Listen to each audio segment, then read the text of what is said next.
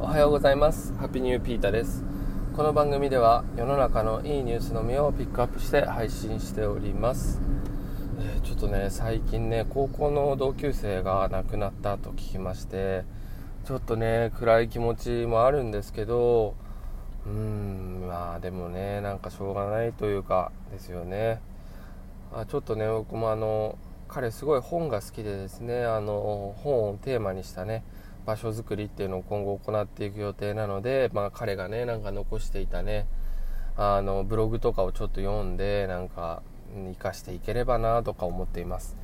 でまあそれに付随してねなんだかね、まあ、身近な人とかがね亡くなってしまうんじゃないかみたいによく不安になるんですけど、うん、前からそういうタイプなんですけど、うん、まあ人はねいついなくなるか分かんないですからね、まあ、自分ができるのはね人間をね動かしてるね野菜を作るとかねそういうところしかないのでもうね自分の食べてる作ってる野菜を食べてれば大丈夫だぐらいにね思って頑張りたいなと思います。はいちょっと前置きが長くなりましたが本日のニュースです。本日のニュースはですねえっと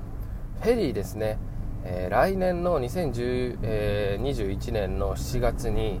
えー、横須賀新門司港横須賀神奈川県ですね。新門司港っていうのは福岡県。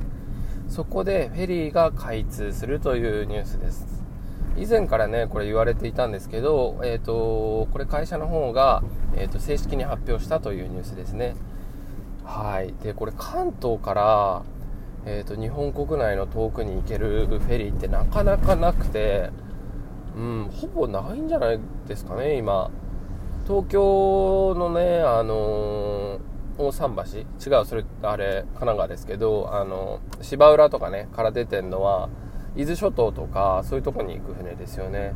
まあ、東京湾って結構、あのー、水深が浅かったり、入り組んでたりするので、フェリーが入ってきづらいっていうのがありますよね。まあ、おそらく昔はあったんでしょうけど、今、フェリー需要みたいのがね、減ってきてると思いまして、まあ、こういったね、フェリーのね、新規就航みたいなところは、えっ、と、かなりいいニュースなんじゃないかなと思います。で、ちょっとね、私が住むね、近くの横須賀なので、すごいなんか嬉しいニュースです。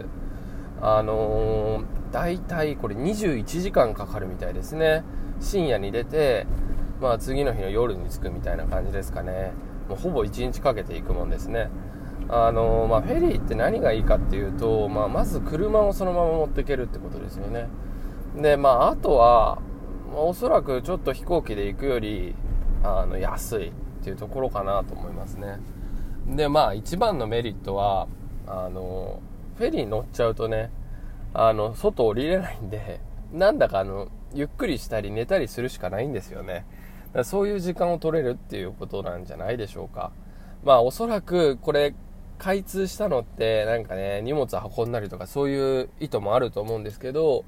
まあちょっと現代人のね、まあネットデトックスというかね、まあネットにね、ずっと依存しすぎてね、何かをしてるっていうところにね、一石を投じるんじゃないかなとか思ったりしてます。うん、僕すごいフェリー好きで、結構今までね、フェリーにも乗ったんですよ、日本国内をね。あの、自転車で旅した時とかね、あの、青森と北海道のヘリとか、あの、姫路からね、小豆島のヘリとか、もう数えきれないぐらい乗ってますね。まあ、数えきれるか。はい。あ、でも本当いろいろ乗ってるんですけど、船大好きで、で、一番長かったのが、大阪から上海へのフェリーに乗りまして、43時間とかかな、かかりましたね。でも本当にいい経験でした、あれは。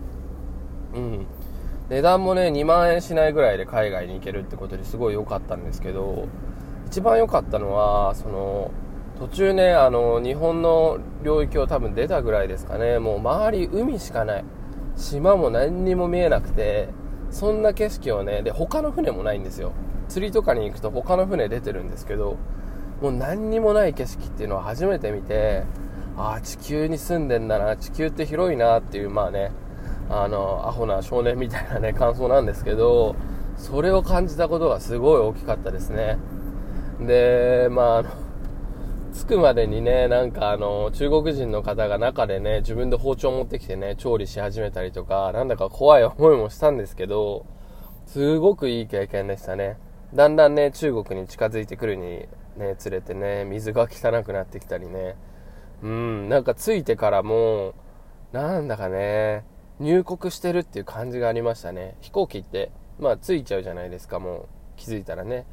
だ船はだんだんね近づいてくっていうなんかこれが旅とかの醍醐味とかね感じられるんじゃないかなと思います。うん。いやほんとねフェリーの旅おすすめですよ、まあ、僕もね全然行けてないんですけどうん。あの一番ね身近なとこで言うとねあの神奈川の久里浜と千葉の金谷を結ぶね東京湾フェリーっていうのがねあるんですけどあれもねなんか小旅行気分を味わえるのでぜひ乗ってみてはいかがでしょうか。本当におすすめします。で特に海外のフェリーね。いやいつか世界一周のねフェリー行きたいですよ。はいそんなことをねモチベーションにして頑張っていければなと思います。今日はここまで。Take it easy